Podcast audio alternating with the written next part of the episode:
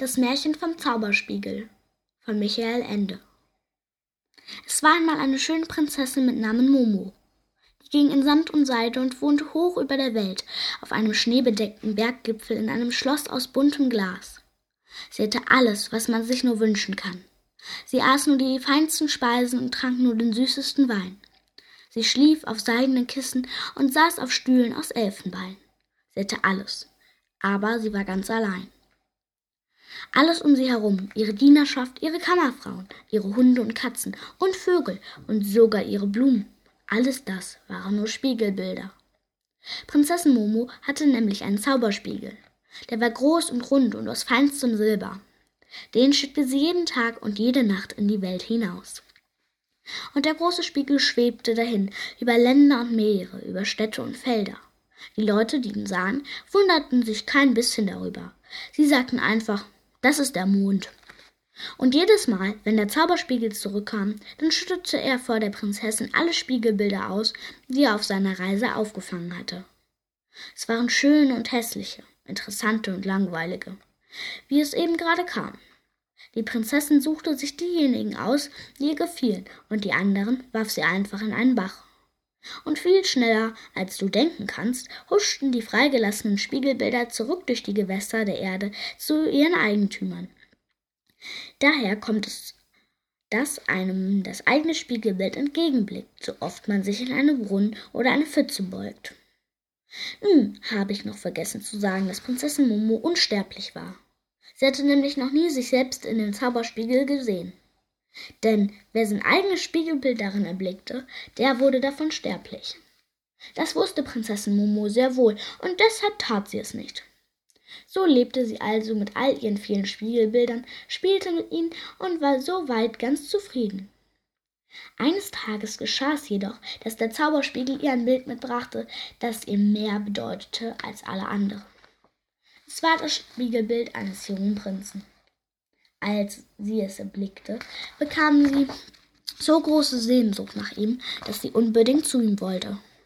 Aber wie sollte sie das anfangen? Sie wusste ja weder, wo er wohnte, noch wer er war, und sie kannte noch nicht einmal seinen Namen.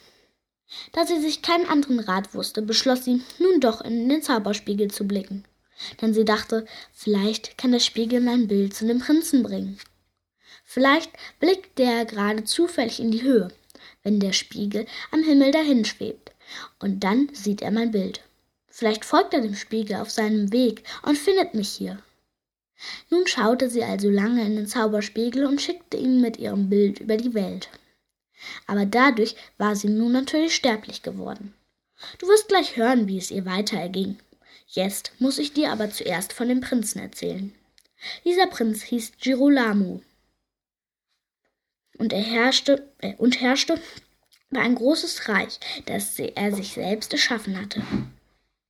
Und wo war dieses Reich? Es war nicht im Gestern und es war nicht im Heute, sondern es lag immer ein Tag in der Zukunft. Und darum hieß es das Morgenland. Und alle Leute, die dort wohnten, liebten und bewunderten den Prinzen. Eines Tages nun sagten die Minister zu dem Prinzen des Morgenlandes Majestät, ihr müsst heiraten, denn das gehört sich so. Prinz Girolamo hatte nichts dagegen einzuwenden, und so wurden die schönsten jungen Damen des Morgenlandes in den Palast gebracht, damit er sich eine aussuchen konnte. Sie alle hatten sich so schön gemacht, wie sie nur konnten, denn jede wollte ihn natürlich haben. Unter den Mädchen hatte sich aber auch eine böse Fee in den Palast geschlichen. Die hatte kein rotes, warmes Blut in den Adern, sondern grünes und kaltes. Das sah man ihr freilich nicht an, denn sie hatte sich außerordentlich kunstvoll geschminkt. Als nun der Prinz des Morgenlandes in den großen goldenen Thronsaal trat, um seine Wahl zu treffen, da flüsterte sie rasch einen Zauberspruch, und nun sah der arme Girolamo nur noch sie und sonst keine. Und sie kam ihm so wunderschön vor, dass er sie auf der Stelle fragte, ob sie seine Frau werden wolle. Gern, zischelte die böse Fee, aber ich habe eine Bedingung. Ich werde sie erfüllen, versetzte Prinz Girolamo unbedacht. Gut, antwortete die böse Fee und lächelte so süß, dass dem unglückseligen Prinzen ganz schwindelig wurde. Du darfst ein Jahr lang nicht zu dem schwebenden Silberspiegel aufschauen. Tust du's aber doch, so musst du auf der Stelle alles vergessen, was dein ist. Du musst vergessen, wer du in Wirklichkeit bist. Und du musst ins Heuteland, wo niemand dich kennt, und dort musst du als ein armer, unbekannter Schlucker leben. Bist du damit einverstanden? Wenn es nur das ist, rief Prinz Girolamo, die Bedingung ist leicht. Was war nun inzwischen mit Prinzessin Momo geschehen? Sie hatte gewartet und gewartet, aber der Prinz war nicht gekommen. Da beschloss sie selbst in die Welt hinauszugehen und ihn zu suchen. Sie gab allen Spiegelbildern, die um sie waren, ihre Freiheit wieder. Dann ging sie ganz allein auf ihren zarten Pantöffelchen aus ihrem Schloss aus buntem Glas durch die schneebedeckten Berge in die Welt hinunter. Sie lief durch aller Herren Länder, bis sie sich in das, bis sie in das Heuteland kam.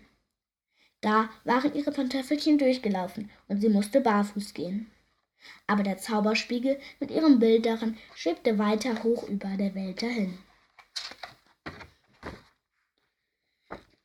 Nachts saß Prinz Girolamo auf dem Dach seines goldenen Palastes und spielte Dame mit der Fee, die grünes, kaltes Blut hatte. Da fiel plötzlich ein winziges Tröpfchen auf des Prinzen Hand. Es beginnt zu regnen, sagte die Fee mit dem grünen Blut. Nein, antwortete der Prinz, das kann nicht sein, denn es, es ist keine Wolke am Himmel. Und er blickte hinauf und schaute mitten in den großen silbernen Zauberspiegel, der dort oben schwebte. Da sah er das Bild der Prinzessin Momo und bemerkte, dass sie weinte und dass eine ihrer Tränen auf seine Hand gefallen war. Und im gleichen Augenblick erkannte er, dass die Fee ihn getäuscht hatte dass sie nicht wirklich schön war und nur grünes, kaltes Blut in ihren Adern hatte. Prinzessin Momo war es, die er in Wirklichkeit liebte. Nun hast du dein Versprechen gebrochen, sagte die grüne Fee, und ihr Gesicht verzerrte sich, dass es dem einer Schlange glich. Und nun musst du mir, musst du mir bezahlen. Mit ihren grünen, langen Fingern griff sie Prinz Girolamo, der wie der Staat sitzen bleiben musste, in die Brust und machte einen Knoten in sein Herz. Und im gleichen Augenblick vergaß er, dass er der Prinz des Morgenlandes war. Er ging auf seinem Schloss und seinem Reich wie ein Dieb in der Nacht. Und er wanderte weit über die Welt, bis er ins Heuteland kam.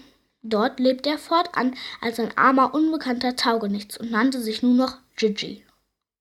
Das Einzige, was er mitgenommen hatte, war das Bild aus dem Zauberspiegel. Der war von da an leer. Inzwischen waren auch Prinzessin Momus Kleider aus Samt und Seide ganz zerrissen.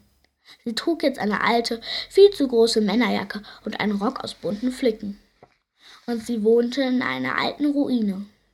Hier begegneten sich die beiden eines schönen Tages. Aber Prinzessin Momo erkannte den Prinzen aus dem Morgenland nicht, denn er war ja nur noch ein armer Schlucker. Und auch Gigi erkannte die Prinzessin nicht, denn wie eine Prinzessin sah sie eigentlich nicht mehr aus. Aber in ihrem gemeinsamen Unglück freundeten sich die beiden miteinander an und trösteten sich gegenseitig. Eines Abends, als wieder der silberne Zauberspiegel, der nun leer war, am Himmel dahinschwebte, holte Gigi das Spiegelbild hervor und zeigte es Momo. Es war schon sehr zerknittert und verwischt, aber die Prinzessin erkannte doch sofort, dass es ihr eigenes Bild war, das sie damals ausgeschickt hatte. Und nun erkannte sie auch unter der Maske des armen Schluckers Gigi den Prinzen Girolamo, denn, den sie immer gesucht hatte und für den sie sterblich geworden war. Und sie erzählte ihm alles. Aber Gigi schüttelte traurig den Kopf und sagte, ich kann nichts von dem verstehen, was du sagst. Denn in meinem Herzen ist ein Knoten, und deshalb kann ich mich an nichts erinnern. Da griff Prinzessin Momo in seine Brust und löste ganz leicht den Knoten seines Herzens auf. Und nun wusste Prinz Girolamo plötzlich wieder, wer er war und wo er hingehörte. Er nahm die Prinzessin bei der Hand und ging mit ihr weit fort, in die Ferne, wo das Morgenland liegt.